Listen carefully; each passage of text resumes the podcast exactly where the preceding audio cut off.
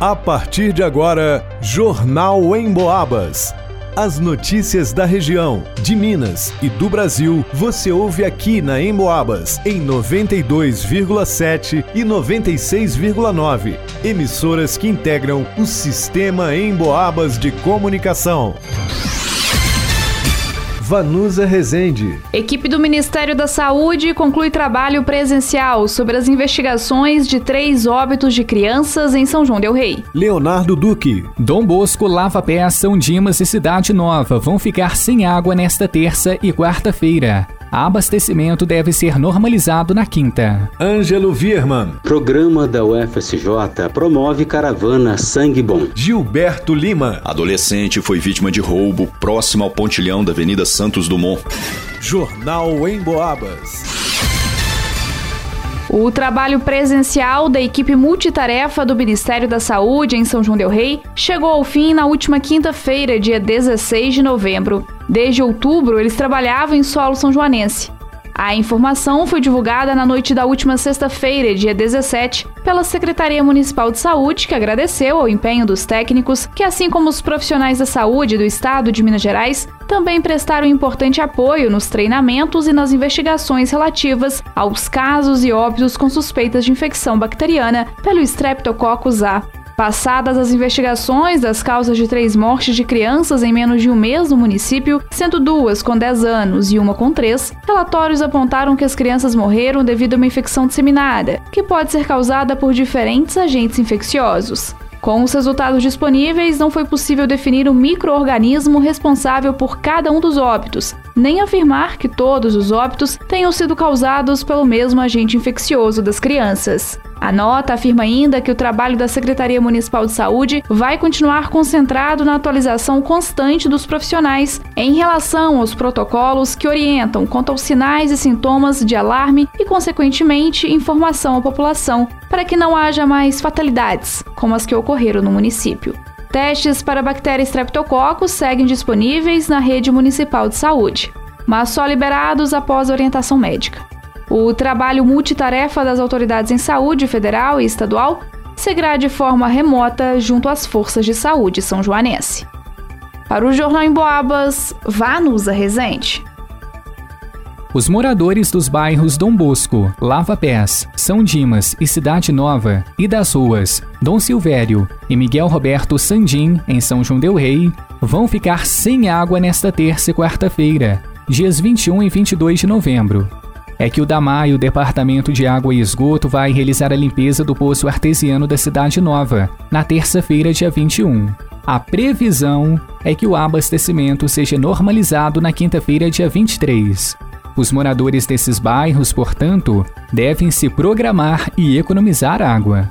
Na verdade, segundo moradores de alguns pontos dessas áreas, já não tem água há algum tempo, Relatos que chegam ao Boca no Trombone, transmitido pela 92,7 FM, contam que as caixas d'água estão completamente secas há mais de três dias.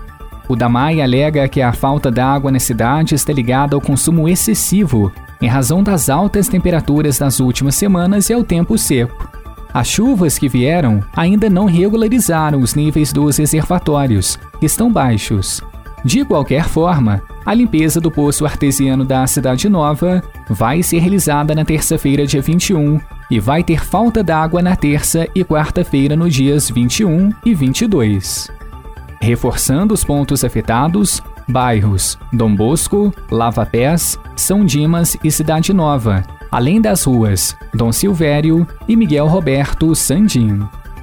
Para o Jornal em Boabas, Leonardo Duque. Em atividade desde o ano de 2019, o programa de extensão Sangue Bom da UFSJ promove a caravana Sangue Bom para incentivar a doação de sangue em comemoração ao Dia Nacional do Doador de Sangue em 25 de novembro. Quem explica é a professora do Decenat, ela é professora de Química, Maria Cristina Silva, coordenadora do programa. O objetivo do programa, o objetivo maior, sempre foi a conscientização sobre a importância da doação de sangue, a mobilização e captação de novos doadores, incluindo a fidelização, que também é muito importante, né? Como não poderia deixar de ser, a captadora do Hemominas, Unidade São João del Rei, Beth Santos, comemora a parceria e destaca a sua importância. Ajuda muito o Hemominas quando essas pessoas conscientizadas se deslocam para fazer a doação de sangue. Então a gente tem uma programação né, que se mantém desde 2019, com dias marcados para o atendimento a essa campanha Sangue Bom e ajuda bastante a gente na, no, no, estoque, né? A gente consegue manter os estoques com esse tipo de campanha. De acordo com Cristina, a coordenadora do programa, durante o período da campanha, é desenvolvido um projeto de cunho social, como doação de itens de higiene pessoal, sabonetes e absorventes, e neste ano o foco é a arrecadação de alimentos não perecíveis. Todo ano a gente faz essa campanha em novembro e é, alia com uma campanha de cunho social. Então, ano passado a gente pegou a temática da doação de absorventes, esse ano está sendo a doação de alimentos. Então, em paralelo a essa campanha, a gente faz uma campanha de arrecadação de alimentos e esses alimentos esse ano vão ser destinados ao projeto Quentinhas Solidárias, que é um, um projeto é, em que são feitas marmitas para o pessoal de rua e também doa cestas básicas para famílias é, em vulnerabilidade social. Então a gente fez essa parceria com esse projeto. Para participar da campanha, você deve fazer o agendamento da doação pelo telefone 32 3322 2900 ou pelo aplicativo MGApp ou ainda pelo site www.hemominas.mg.gov.br. A caravana acontecerá no dia 24 de novembro. Informações e detalhes em www.instagram.com programa Sangue Bom. Para o Jornal em Boabas, Ângelo Vierman. Uma adolescente de 15 anos de idade foi vítima de roubo neste final de semana, próximo ao pontilhão da Avenida Santos Dumont. De acordo com a vítima, ela disse que estava voltando do centro de São João del Rei pela linha férrea, juntamente com uma amiga. E quando estavam próximo à rua Bernardo Guimarães, perceberam que um homem subiu o barranco que dá acesso à linha férrea e tentou puxar o celular da sua mão. O ladrão seria um homem negro, estava usando boné, é magro e parecia estar drogado. Ao ter o aparelho puxado da sua mão, a vítima deu um soco no ladrão e, em resposta, o infrator deu três socos na vítima e roubou seu celular Samsung A53. Em seguida, saiu correndo pela linha férrea sentido ao pontilhão. A vítima e sua amiga fizeram contato com algumas pessoas na região e foram informadas que dois homens foram vistos saindo do pontilhão. Um deles usava boné.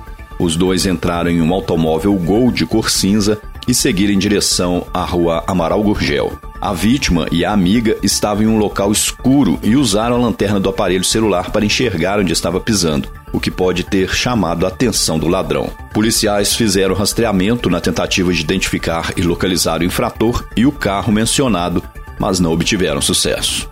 Para o Jornal em Boabas, Gilberto Lima. Termina aqui Jornal em Boabas.